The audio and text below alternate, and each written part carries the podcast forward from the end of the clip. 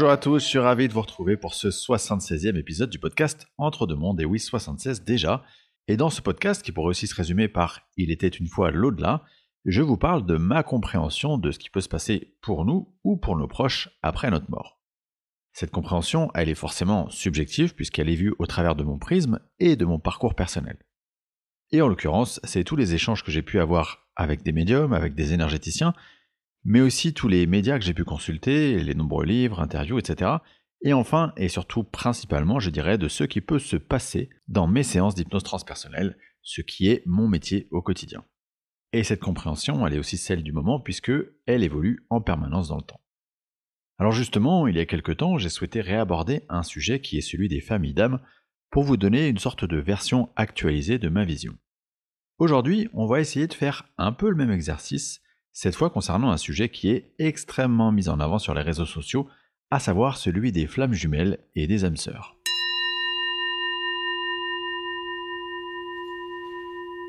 Je vous avoue que je risque de ne pas me faire que des amis avec ce sujet, parce que je vais un peu aller à l'encontre de tout ce qui est dit sur les réseaux.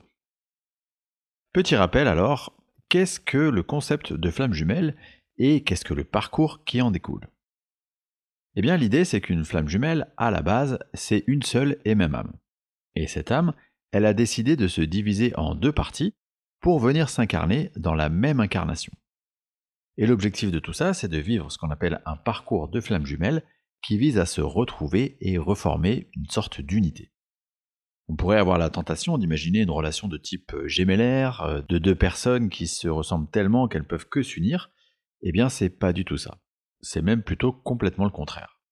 Il s'agit souvent de deux personnes très opposées, mais qui vont euh, irrémédiablement être attirées l'une par l'autre. Spirituellement, ce sera vécu comme une sorte de fusion. A l'inverse, dans la matière, ce sera probablement beaucoup plus conflictuel, pas forcément au début, mais dans la durée. Et cette relation compliquée, c'est donc ça, le fameux parcours de flamme jumelle. Alors, je ne vais pas trop m'attarder sur la définition de ce parcours, des rôles de chacun et de l'aboutissement de cette expérience, si vous souhaitez le faire, je vous invite vivement à lire le livre de Cécile Cloula, Amour et rencontre d'âme. Elle explique tout ça en détail, vraiment c'est hyper clair, et en plus elle y apporte son, son regard de psychologue. Bref, comprenons-nous bien, je ne nie aucunement la véracité du concept des flammes jumelles. Je suis convaincu qu'il existe, mais je suis aussi convaincu que c'est une relation assez rare. Relation donc qui ne concerne finalement que peu d'âmes sur Terre. Or, ce qui se passe, c'est que lorsqu'on s'identifie à un concept, en l'occurrence à celui des flammes jumelles, c'est quelque chose de rassurant. C'est rassurant pour notre ego parce que ça nous permet d'être rangé dans une case. Et rappelez-vous que notre ego et son outil, le mental, ce qu'il adore par-dessus tout, c'est le sentiment de sécurité. Se mettre et rester dans sa zone de confort. Et donc quand on s'identifie à ce type de concept, on ne fait ni plus ni moins que de se mettre dans une zone de confort. Un peu comme si ça vous permettait de vous dire Ok, moi je vis cette situation, mais c'est parce que je suis en relation de flamme jumelle. Donc c'est normal, j'y peux rien. Et au final, ça revient à se déresponsabiliser. Et bien sûr, c'est plus confortable d'être dans une situation dans laquelle on n'est pas responsable que, à l'inverse, de se sentir responsable de ce qui se passe en nous. C'est un peu une manière de regarder ailleurs. Ensuite, quand on a ce réflexe de se mettre dans une case, on va aussi avoir le réflexe de rejeter inconsciemment tout ce qui n'appartient pas à cette case. Et donc, quand des personnes de votre entourage vont essayer de vous aider, de vous donner un avis sur votre situation, vous allez leur dire Ah, mais oui, mais toi, tu peux pas savoir parce que euh, tu vis pas ce que c'est qu'une relation de flamme jumelle. C'est excluant, c'est enfermant. Et ça aussi, c'est un réflexe égotique. Le réflexe qui consiste à s'identifier à un groupe en opposition au reste du monde. Ce que je dis, c'est que c'est pas forcément que vous vous trompez si vous vous identifiez à un concept de flamme jumelle, si vous pensez que l'expérience de la flamme jumelle, c'est en tout point ce que vous vivez. Ce que je dis, c'est qu'il faut garder un niveau important de discernement pour arriver à ne pas voir le monde uniquement à travers ce prisme. Si vous êtes en situation de flamme jumelle, c'est peut-être seulement un dixième de l'expérience que vous avez planifiée dans cette incarnation alors euh, le risque, c'est de voir toute votre vie à travers ce sujet. Donc, le conseil, c'est de penser à accueillir le reste de vos expériences. Maintenant, j'aimerais revenir sur la notion d'âme sœur. Parce que ça aussi, c'est une relation qui existe bel et bien pour en quelque sorte définir ce qu'on appelle une relation de grande affection, de vibration identique entre deux amants. Le risque que j'identifie à propos de cette notion, c'est là aussi de s'enfermer dans une compréhension. À mon sens, si on reprend ce concept d'âme sœur, nous avons énormément d'âmes sœurs, pour énormément de raisons différentes. Vous vous rappelez que je vous ai dit que nous sommes issus de la source qui s'est divisée en milliards de milliards d'âmes. Chacune de ces âmes va expérimenter tout ce qu'il y a à expérimenter pour comprendre ce qu'est l'amour inconditionnel et donc revenir à cette source. Dans ma vision, cette fameuse division de la source, elle s'effectue par vagues. Première vague, deuxième vague, troisième vague, quatrième vague, etc. etc. Donc, ce qui peut premièrement justifier d'une relation forte entre deux âmes, c'est le fait d'appartenir à la même vague. Un peu comme si vous commenciez votre scolarité avec vos copains et que vous allez vous suivre de la maternelle à la terminale. Ensuite, il y a le concept des sources, et non plus de la source. Les sources, moi, je les vois comme des affinités particulières avec des plans d'incarnation spécifiques. Par exemple, imaginons que je suis une âme qui aime à s'incarner sur une planète en question parce que les expériences qu'on fait sur cette planète, elles me parlent particulièrement. Eh bien, dans tout le lot de mes incarnations, il y en aura une majorité sur cette planète en question. Ça, c'est un concept que je retrouve assez souvent en séance.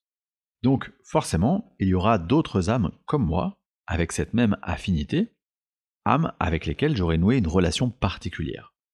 Et cette relation particulière, on pourrait la qualifier d'âme sœur. Puis, il y a les âmes qui possèdent la même vibration que votre âme. Les fameuses âmes qu'on dit appartenir à votre famille d'âmes. Ces fameuses personnes que vous allez croiser dans votre incarnation et avec qui le lien va être de suite absolument évident.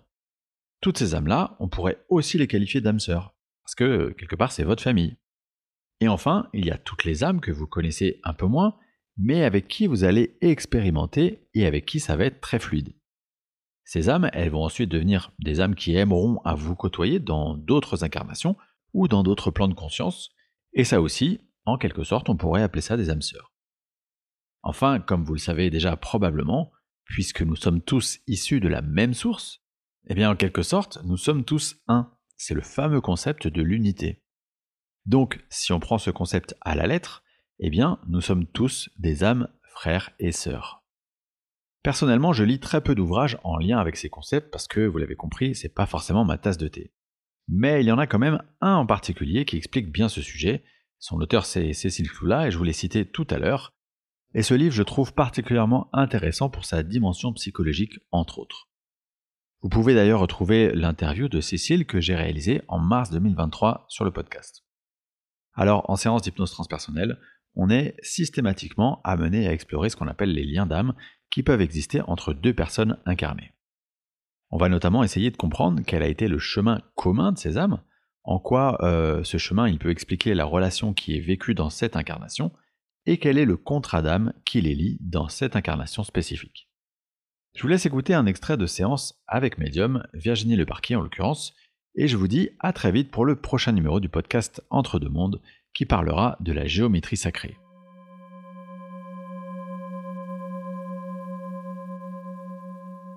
Dans, la vie actuelle de Nathalie, elle a une fille qui s'appelle Lily, qui a 17 ans, vient d'avoir tous 17 ans. Est-ce que tu peux déjà me dire ce qu'on te dit de l'énergie de cette fille? Alors, la, la première image qu'on m'a montrée, c'est une, une sphère lumineuse.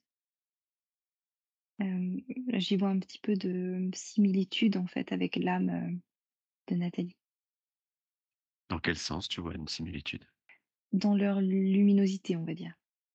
Dans leur aspect même physique en tant qu'âme. On est sur les mêmes familles d'âmes? Oui.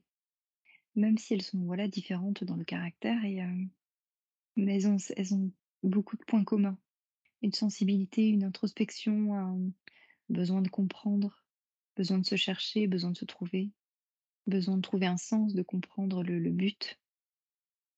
Est-ce que tu peux me dire ce que, ce que Lily, elle, elle est venue euh, travailler dans cette vie? Je la vois avec, euh, tu vois, cette lumière, c'est comme si elle la porte euh, dans une lanterne. Elle est, elle est, c'est une éclaireuse. Elle est là aussi pour apporter de nouvelles idées, de un nouvel entrain à ce qui est en train de se passer. Elle est aussi tournée dans l'aide aux autres. Mais tu vois, c'était, sur un le plan, on va dire métaphorique, mais d'a d'apporter sa lumière aux autres. Je comprends que c'est une âme qui est elle-même, très expérimentée Oui. et la raison qui fait qu'elles se sont incarnées en tant que mère et fille?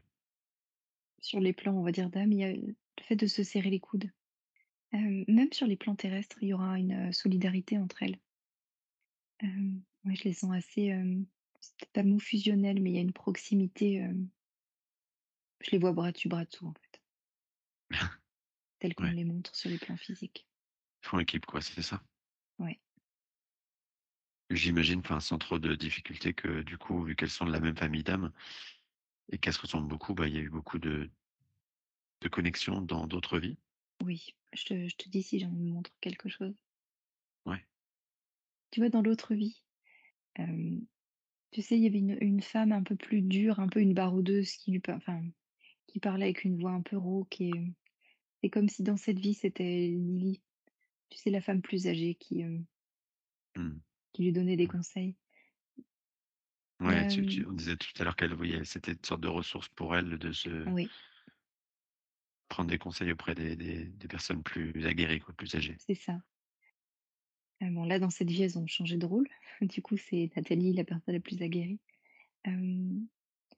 Je demande s'il y a d'autres scènes, d'autres Ouais, vies passées?